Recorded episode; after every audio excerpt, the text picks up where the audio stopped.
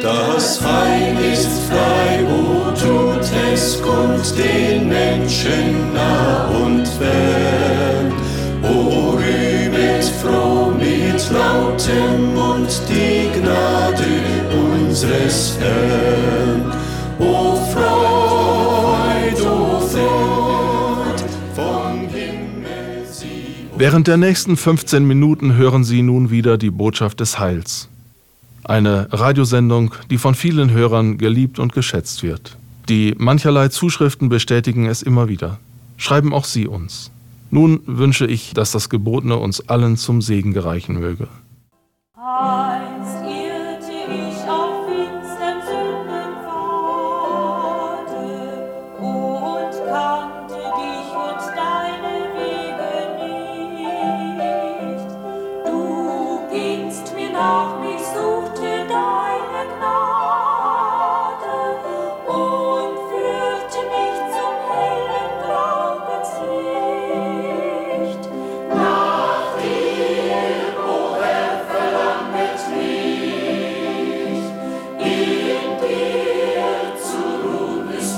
we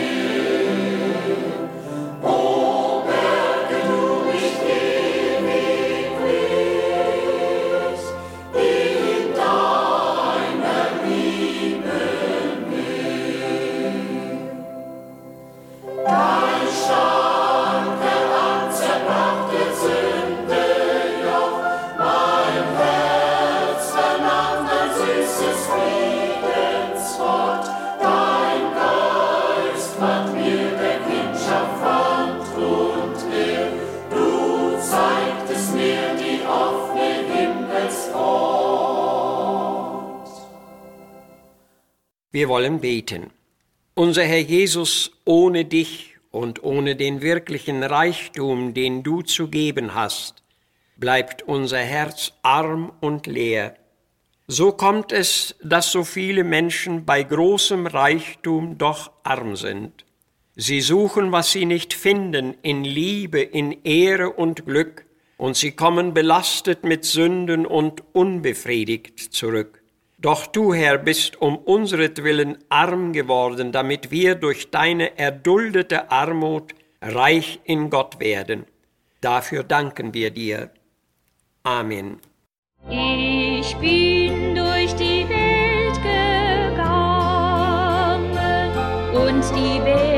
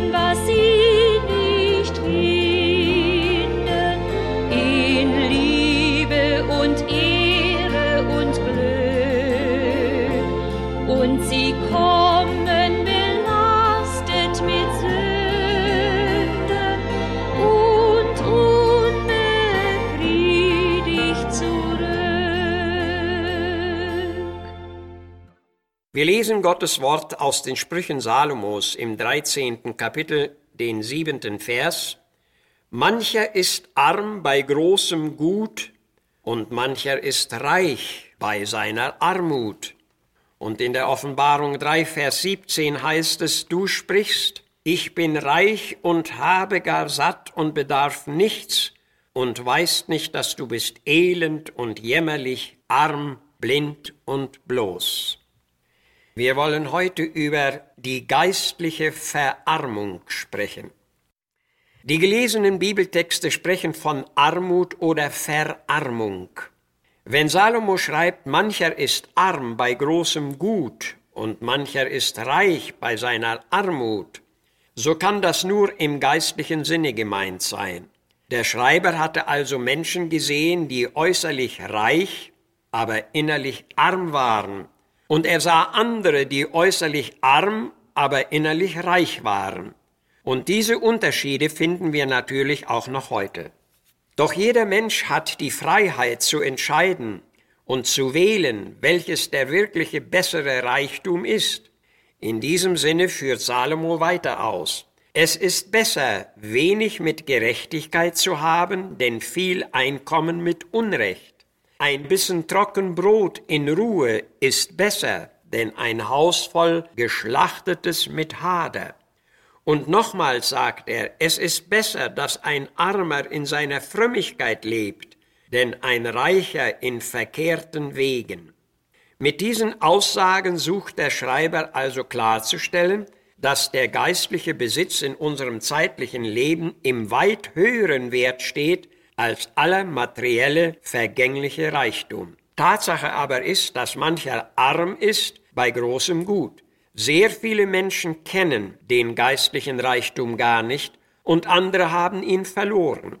Dem Ältesten der Gemeinde zu Smyrna sagte der Herr, ich weiß um deine Werke, um deine Trübsale und um deine Armut, aber du bist reich. Äußerlich gesehen muss er in Nöten gestanden haben, aber innerlich gesehen war er reich und äh, wohlhabend und zufrieden in Gott. Aber in Laodicea stand es umgekehrt. Hier heißt es, du sprichst, ich bin reich und habe gar satt und bedarf nichts, und du weißt nicht, dass du elend und jämmerlich und arm und blind bist. Wenn hier also eine ganze Gemeinde innerlich verarmt war, wie viel mehr kann dieser Zustand bei uns als Einzelne eintreten? Beachtlich ist, dass die Gemeinde zu Laodicea das gar nicht mal wahrgenommen hatte. Und ebenso steht es leider auch im Leben mancher Christen. Sie meinen geistlich reich zu sein, aber der Herr sieht das Herz an und sagt, du bist arm. Diese Menschen waren gewiss einmal reich in Gott, denn wie hätten sie sonst als eine Gemeinde bezeichnet werden können? Es war aber hier geistliche Not und geistliche Verarmung eingetreten. Trotz dieses Zustands hatte Laodicea sich für eine christliche Gemeinde gehalten. Aber Jesus ließ ihr sagen, siehe, ich stehe vor der Tür. Er stand draußen. Ob das nicht auch auf manche der christlichen Gemeinden heute zutrifft? Ein Bekenntnis ohne Christus ist leer. Ein Herz ohne Christus ist leer. Eine Gemeinde ohne Christus ist leer. So steht es im Urteil der Bibel. Und das lässt sich durch keinerlei Betriebsamkeiten abändern, denn für Christus gibt es eben keinen Ersatz. Wo kein Leben aus Gott mehr ist, da sucht man häufig einen Ersatz zu schaffen. Und dieser Ersatz wird zum Beispiel in der völlig neumodernen Gottesdienstgestaltung gesehen. Einen solchen Gottesdienst habe ich aus gewissen Gründen einmal beigewohnt. Mit lärmender Musik, schreiendem Gesang, mit Händeklatschen und allerlei lautem Ausrufen wurde die Versammlung eingeleitet. Nach dem fast einstündigen Lärm stand der Prediger endlich auf und sagte, ich hoffe doch, dass nun jeder erwärmt und belebt ist. Auf diese Weise sucht man die innere Verarmung zu verdecken, aber Johannes schreibt, wer den Sohn Gottes hat, der hat das Leben. Und wer den Sohn Gottes nicht hat, der hat das Leben nicht. 1. Johannes 5,12. Einen Ersatz gibt es nicht. Die Selbstbeurteilung der Gemeinde zu Laodicea hieß, ich bin reich und habe gar satt und bedarf nichts, aber das Urteil Gottes lautete, du bist elend, jämmerlich, arm, blind, bloß und weißt es nicht. Die großartige positive Selbstbeurteilung dieser Leute war falsch und betrügerisch. Doch dieser Art Menschen gibt es gewiss heute. Ihre Selbstbeurteilung lautet etwa so. Ich bin immer ein ordentlicher Mensch gewesen. Ich stehe in positiver Beurteilung bei meinen Mitmenschen. Ich besuche die Gottesdienste, ich handle gerecht, ich erfülle meine Pflichten und, und, und. Hierzu schrieb Ernst Modersohn einmal, wie viel Mühe hat doch unser Gott, solche Menschen zu bewegen, dass sie endlich aus Laodicea ausziehen. Und wie viel Mühe hat er, sie dahin zu bringen, dass sie ihre Armut und ihren inneren Mangel erkennen. Und gerade hierher gehört auch die erste Seligpreisung Jesu, die in seiner großen Bergpredigt steht. Selig sind, die geistlich arm sind, denn das Himmelreich ist ihr. Das sagt, glückselig sind die Menschen, die ihre innere Armut erkennen und sich den Schätzen des Reiches Gottes öffnen. Es gibt also nicht nur die ewige Seligkeit im Jenseits, sondern es gibt schon eine Seligkeit des Herzens hier in unserem zeitlichen Leben. Diese Seligkeit liegt in der Erlösung, die durch Jesus Christus geschehen ist, Römer 3, 24. Erlösung ist das höchste Gut, das je ein Mensch noch fand. Es ward auch mir durch Jesu Blut, seit ich ihn hab erkannt, so bezeugt ein Dichter. Wenn wir die Vergebung aller unserer Sünden erlangt haben, wenn unser Herz frei ist von jeder Schuld und Belastung, wenn wir gerecht geworden sind durch das Blut Jesu, und Frieden mit Gott erlangt haben, wenn wir im Gehorsam des Wortes Gottes stehen und im Willen Gottes leben, dann sind wir selig. Und diese Seligkeit darf und muss jeder besitzen, der die ewige Seligkeit erlangen will.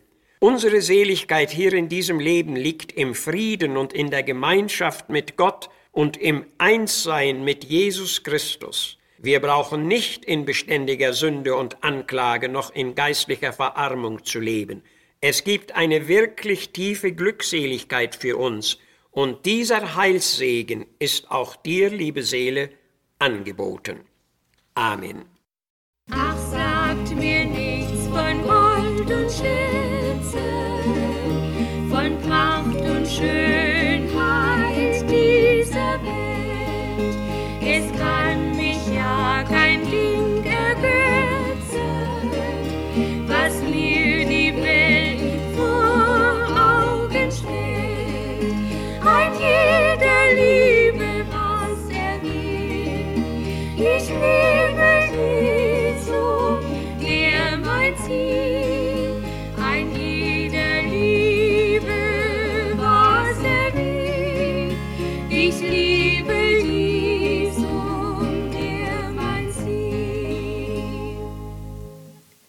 Wir hoffen, dass Ihnen dieses Programm gefallen hat und Sie nächste Woche wieder um die gleiche Zeit einschalten.